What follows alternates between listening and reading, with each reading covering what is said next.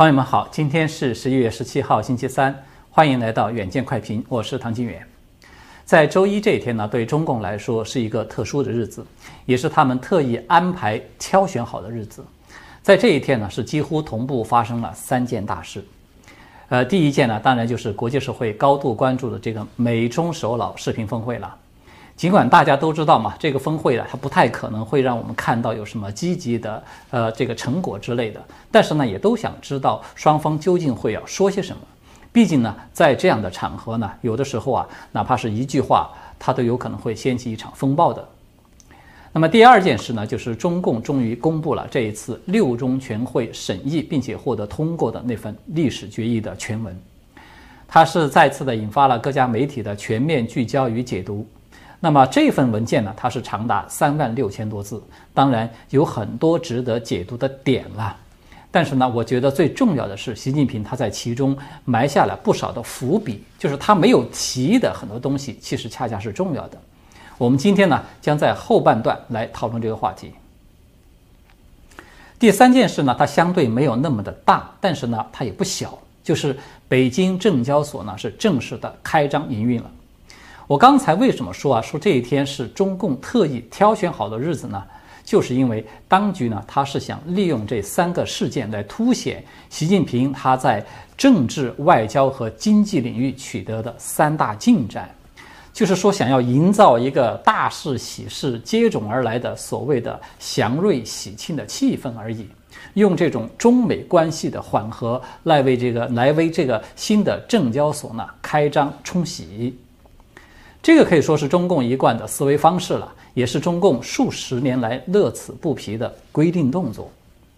可能有不少的朋友啊都看到新闻了，说美方在这次峰会以后的声明之中呢是明确的表示说，这一次峰会呢没有在任何重大议题上面取得突破，但是中方却不一样，中方呢把这一次会谈是描述为是坦率、建设性、实质性和富有成效的。他就明显的有一点按捺不住的喜滋滋的小心情在里面，对吧？那么为什么中共他一定要把一场各说各话、毫无新意的对话，把它拔高成为是富有成效呢？说穿了，就是为了这个营造气氛的需要。这只不过呢，是我们说过多次的那个中共那种有条件要上，没有条件他创造条件也要上的特色行为方式的又一次体现而已。啊，今天呢，我们要先简要的聊一聊这次的峰会了。就是这次会谈的结果呢，它大体上和我们此前的分析是一致的。就是拜登呢，他希望通过适当的满足中共那份清单上的一些条款，来换取中共在双方对抗领域的适当的降温，并且呢，在有合作可能的领域呢，能够双方走得更近一些。但是呢，在需要竞争和对抗的一些领域，尤其是在一些关键领域，美国实质上它不太可能说放任中共来赶超自己。我们看到啊，双方第一个实质性的动作，就是双方在会谈之前呢，就媒体问题有达成了三项共识，结束了从去年二月爆发的就是相互驱逐数十名记者，并且严格限制签证的媒体战的这么一个局面。那么这三点共识，它主要的内容呢，就是说中美双方呢都可以对等的向对方开放记者的签证了，可以正常的往返对方的国家，并且享有相对较长的停留期了。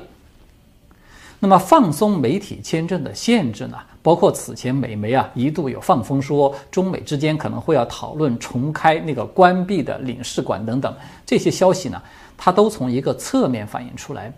拜登政府在对中共的竞争之中啊，它是更注重在像传统的军事啊、科技啊，还有经贸这些领域，而对非传统的这种意识形态的渗透，以及中共所擅长的像信息战啊、心理战啊等等这些，相对的就没有那么重视。但是呢，这一点它恰恰是中共真正的不对称优势，就是我们都知道，美国它是没有宣传部的，对吧？主流媒体呢，又都集体的左倾，而左派的很多意识形态的根源啊，它实质上就是从共产主义发源出来的。所以呢，这次的峰会啊，我们从里资的角度来看呢，双方大体上可以说是打了一个平手，谁都没有做实质性的让步。但是我们客观的说，在面子上，习近平他有利用舆论的优势，是的确占到了一点便宜的。那么拜登啊，唯一的挽回了一点面子、扳回了一点面子的举动，可以说就是习近平一上来他就称呼拜登说为老朋友的时候。那么在这个时候呢，拜登他没有予以相应的回应，没有提到任何朋友啊、老友啊等等相关的字眼儿。而就在峰会之前几个小时的白宫的例行记者会上呢，白宫的发言人普萨基他都刚刚对着记者提问，就明确的回答说。我可以肯定的说，他也就是指拜登了。说拜登没有把习近平视作老朋友。那么老朋友这个梗啊，它可以说是本次峰会最受国际社会关注的焦点之一。我们看到有众多大牌的媒体都对此进行了集中的报道。其实呢，西方人呢，他可能不太了解。在中共领导人的话语术中呢，“老朋友”这个词，它的含义其实是很丰富的。它呢，可以是指真正的老朋友，也可以只是代表还谈不上是朋友的一个老相识。它甚至还有可能代表一个相反的含义，就是老对手。因为中国人过去都经常讲一句话嘛，叫做“不打不相识”嘛。当然了，拜登上任呢，才仅仅是十个月嘛。所以，习近平他更多的呢，应该是想以这种带点主人待客的语气，来凸显一下自己的与第一强国总统平起平坐的这个江湖地位。这种微妙的语境呢，西方人其实基本上不太能够领会的。但是，我们看到中共的这个动机，在官方的宣传中，它一直都是一个重点强调的对象。大家呀，千万不要小看了中共这种看起来有点像是文字游戏的手法。这些语言的背后呢，它往往都蕴含着一定的深意的。我们举个例子说啊，在这次的视频峰会中呢，习近平他就有强调了中方认为的中美相处的三个原则：第一呢，就是相互尊重；第二呢，是要和平共处；第三呢，是要合作共赢。然后呢，他就说了这么一句说。地球足够大，容得下中美各自和共同发展。可能比较关注时事的朋友会觉得这句话听上去是有点耳熟的，对吧？的确是这样。早在奥巴马时代啊，习近平他就曾经冲着奥巴马说过类似的话。他当时是这么说的：“说太平洋足够大，容得下中美两国。”这句话呢，你乍一听上去似乎是没毛病的，对吧？这只是表达了一种双方和平共处的态度嘛，它很正常嘛。但是实际上呢，习近平他是话里有话的，他真正想说的意思呢，是在说这个亚太区域呢，中美两国是一种对等的地位，是并列关系，而不是老大和老二的前后关系。说白了呢。就是中共从那个时候起，他就已经明确的在表示不承认美国的领导地位了，要和和美国呢是先平分太平洋，最后再取而代之的。那么现在我们看到的呢，是中共的立场呢，它在升级了，已经把要平分的对象呢，从太平洋扩展到了全球了，对吧？严格的说呢，这个口气是有点大的。但是呢，它并不是习近平的一个心血来潮，这就是中共一直都在推进、在执行的一个战略。他们从邓小平时代起就筹划好的是三部曲：第一步呢是要韬光养晦、积攒实力；第二步呢是要逼迫美国让渡一部分的领导权，实现平分天下、中美共治全球这么一个地位；第三步呢。才是最终击垮美国，完全取而代之。中共他们给自己当前的一个定位呢，就是正在实现第二步的过程之中。习近平呢，他是公开而又不露痕迹的把这个要求给提了出来，他的目的呢，就是要告诉国际社会，这是中共的既定目标，是他连任以后全力以赴的方向，这一点是绝对不会改变的。而且啊。中共官媒在报道这个中美刚才我们提到的，就是关于记者签证的三点共识的时候呢，我们也看到它是非常一致的，在突出一个重点，就是说中国取得了和美国的一个对等地位。中共在强迫美国，或者说迫使美国承认其两强共治天下的这个地位，这就是中共极力想要表达的弦外之音。那么，美国这边是否有听懂或者看懂了中共的这种企图呢？应该说啊，至少是有人看懂了一部分的。就在这一次峰会结束以后啊，《纽约时报》立即就有刊发文章点评说，在国际舞台上，中共趁着美国在处理新冠疫情、种族冲突以及阿富汗撤军等等问题上的表现不佳。开始大举的提高自己在国际组织的影响力，并且意欲要联合俄罗斯、伊朗、古巴等等国家成立一个反西方联盟，目的呢是要与美国争夺世界领导权，以及在科技界的领头羊的地位，其中呢包括中共自认为的在太空与网络空间的优势等等。这篇文章啊，他还特意的提到说，习近平要想称霸全球呢，首先需要称霸东亚，而阻挡中共东亚称霸的最大的导火线，就是中共日思夜想想要拿下的台湾。那么这个观点呢，它其实和我们以前的节目的分析啊是如出一辙的。我们一言以蔽之呢，就是中共的战略呢，它是这样的：如欲称霸世界。必先称霸亚太，如欲称霸亚太，必先吞并台湾。而美国政府呢，我们看到它也是相应的有了一些动作的。就在昨天呢，《华盛顿邮报》的专栏作家，同时呢，也是一位对中共比较强硬的知名的左派，叫做乔什·罗金的，他呢就有引述几位知情人的消息说，白宫预计将很快宣布拜登政府对北京冬奥会实施外交抵制。什么叫外交抵制呢？也就是说，总统和政府官员都不去出席，仅仅是允许对运动员去参赛而已。那么这篇文章呢，他就说啊，这种外交抵制呢，是为了在不影响美国运动员的情况下呢，对中共侵犯人权的一个回应。而且呢，美国政府将通知盟友自己的这个决定，但是是否要效仿美国呢，由盟友他们自己去决定。而就在这个峰会举行的当天呢，美国的商务部长叫做吉娜·雷蒙多的，他在访问日本的时候也有公开的表示说，美国无意加入到那个 CPTPP 的贸易协议之中，但是呢，美国在谋求一个更强的框架，什么框架呢？就是希望与日本合作来打击中共在这个钢铁产业的过剩的产能。与此同时呢，我们又看到一个奇怪的消息，就是《南华早报》在今天啊，它又爆出一条独家新闻，说拜登在虚拟峰会之中呢，是向习近平提出了一个经济合作方面的一个讨论的要求。呃，内容呢就是说，希望中美两国一起来释放原油储备，以帮助稳定不断的在飙升的国际原油价格。这个可以说是一个有点奇怪的逻辑的。为什么说它奇怪呢？我们都知道啊，拜登他不是一上任就压制了美国本国的石油业嘛，对吧？他叫停了加拿大的那个输油管，现在他却居然是一转身的，反而去要求中共释放战略储备石油来帮忙稳定这个国际油价。所以大家有看到吗？这个就是我们当前面对的一个客观的现实。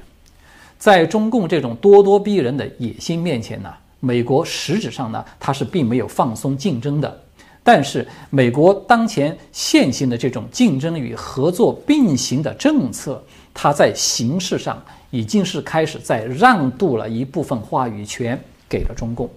而这个呢，它正是中共可以拿来作为标榜自己的国际地位上升的一个炒作的资本。所以啊，从这一点上来讲啊。拜登政府啊，他并没有真正的听懂习近平的那句话。好的，接下来呢，我们还是要和大家来说一说中共正式公布的这个第三份历史决议的全文。这份决议呢，长达三万六千字，那么在讲述习近平的那部分呢，是独占近两万字，它超过一半的篇幅。其实这个决议它最核心的内容呢，它都已经在那份六中全会的公报之中有说过了。我们呢也都和大家是详细的讨论过了。那么今天呢，我们重点的来说一说全会公报中没有提到的一些重点，就是看看习近平在这些重点背后呢，他都有隐藏了什么样的信号。首先，第一个重点呢，就是新华社啊，他在发布这份决议全文的同时呢，也有发表了习近平署名的关于这个决议的一份说明。那么，习近平他在这个说明中啊，就解释了为什么要搞这份历史决议的原因。说白了呢，就是要把中共的前一百年和后一百年来做一个切割，前面的呢都是属于旧的历史了。那么后面的呢，它是属于新时代的开始了。他想要强调的呢，实际上就是在于自己是新时代的第一代领导人，是这个重点上面。他提到啊，自己是这个决议起草组的组长，而王沪宁和赵乐际两个人呢是副组长。我们从表面上看呢，这两个人呢与他们的工作分工有关系，但是实际上明眼人呢一眼就能够看出来。这两个人呢，一个呢是负责搞定决议的内容，而另一个呢，他是负责搞定任何敢对决议的内容不服不满的人，对吧？就是这样的一个配置啊，谁想要让这个决议通不过，他基本上可以说都是不可能完成的任务。第二个重点呢。就是此前的那个六中全会的公报中有提出的十个坚持里面呢，所有人都有注意到了，就是他没有提到有坚持改革开放。那么现在这份历史决议的全文公布了，我就把它查了一下，发现这个全文提到改革开放这个词呢，一共有四十次，但是我们从这个时间划分上面去看。有三十八次，它都是用在了改革开放四十周年纪念大会之前的那个历史总总结叙述的那一部分之中。剩下的两次呢，一次是在这个叙述邓小平的十一届三中全会的时候，他就顺带说了这么一句：说改革开放也永无止境，改革只有进行时，没有完成时。这个呢，算是打破了刚才所提到的那个时间限制。那么另外一次呢，是在最后总结习近平新时代的第七大部分，就是他在罗列了一系列的什么意识、自信、维护等等那些套话以后啊，他提到的这么一句，说要构建新发展格局，全面深化改革开放，促进共同富裕，发展全过程民主。那么，这个是我们看到的唯一的一次和习近平的新时代部分是直接挂钩的内容之中，有提到了“改革开放”这么四个字，而且呢，它也都是被淹没在了一大堆花里胡哨的那个党文化的名词当中的，说明呢，这个实质上呢，它只是习近平需要的一种语言修饰而已，并不是他真正需要执行的一个重要的政策。所以呢，从这里呢，我们就可以看出。习近平他隐藏了一个重要的信息，就是他表面上呢，他没有去直接的否定邓小平，但是呢，他通过这种叙述的手法，是间接的否定了邓小平最根本的那个改革开放的路线。也就是说呢，他用做而不说的方式表达了一个重要的信号：改革开放到此就成为一段历史了。可能呢，有朋友会有疑问。就说这个习近平他在这个公开的场合不也在说这个改革开放，它只会是加大不会倒退吗？包括像王岐山啊，他今天也刚刚才在这个出席二零二一年创新经济论坛开幕式的这个主题演讲中啊，不是也在刚刚的还在强调说深化改革、扩大开放的决心不会动摇吗？是的，当局呢？他在任何公开的表述之中，他当然不会直接的去说啊，这个改革开放是错误的，我们现在要拨乱反正，要否定它等等，他不会这么说的。但是大家不要忘了，什么叫改革开放啊？这个定义权和解释权，它是握在当局的手里的。当所有的人都认为这个国安法让中共基本失去了香港这个最大的开放口岸的时候，但是。我们看到，在当局的话语系统里面，这才反而是深化改革的一大政绩，对吧？当所有人都认为对各大互联网巨头的那个重锤监管风暴是一种一是一种倒退的时候，在当局的眼中啊，这同样是深化改革以利于更好的开放的关键举措。所以过去呢，大家可能都知道有一句话说叫做“秀才遇到兵，有理讲不清”。其实呢，在中国大陆啊，它一直都存在着一个非常严酷的现实，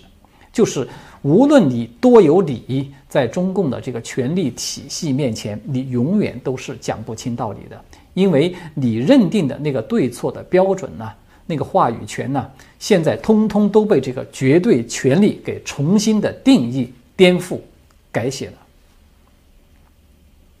第三个重点呢？就是大家都有注意到了，本次历史决议呢，它大体上延续了对几段关键历史的定性，比如说对这个六四事件，它是继续沿用了政治风波和动乱这样的一个定性；对大跃进和文革等系列运动呢，也是沿用了错误及灾难的这样的说法。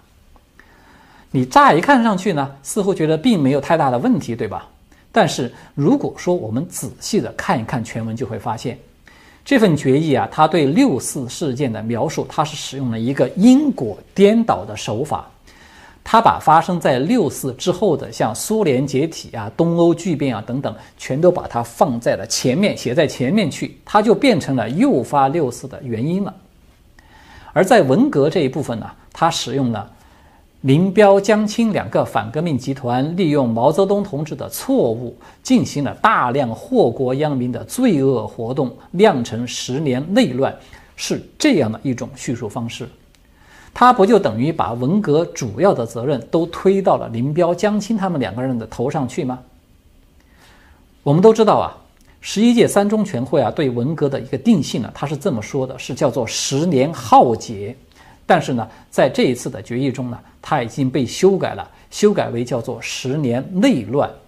它明显就是已经进行了一个大幅度的弱化。而毛泽东从1949年到1976年期间发动了这么一系列的灾难性的政治运动啊，在这份决议之中啊，他仅仅用了大概三百三十多字来进行了一个高浓度的缩写，他还没有占到全文百分之一的篇幅。而更为关键的是啊，在邓小平主持的那个第二份历史决议之中呢，他有一大段的对毛泽东的个人专断作风、个人崇拜现象的批驳，也有对民主集中制和集体领导的这些的肯定与提倡。但是呢，这些关键词在新的这份历史决议的文革这一部分，我们看到它通通消失，全部一个都没有出现。所以呢。对这个第三份历史决议的结论呢，我们可以看到它是很清楚的，就是习近平他在事实上呢，他已经否定了邓小平的四大遗产，就是任期制、集体领导、隔代指定继承人以及经济建设为中心的路线。那么我们可以用七个字就可以把它进行一个概括了，就是扁凳、抬毛、加冕席。好的，今天呢我们就聊到这里了，谢谢各位的观看，我们下次再见。